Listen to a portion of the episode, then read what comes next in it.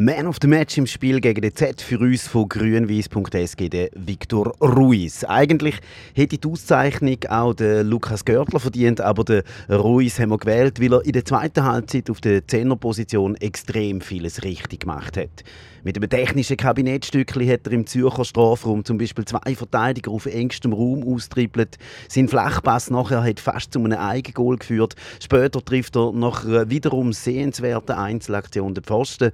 Und der letzte entscheidende Pass auf den Quadvodua, der nachher zum Ausgleich trifft, kommt auch von Victor Ruiz. Echt starke Leistung. Wo Licht ist, gibt es bekanntlich manchmal auch Schatten. Vor dem Zürcher Konter, der zum Penalty geführt hat, verliert der Ruiz einen Zweikampf und bleibt nachher, statt zurückzulaufen, liegen.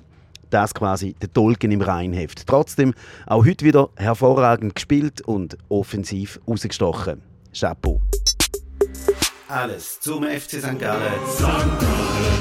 Grünwies.sg. Alle, alle. Am Espenblog.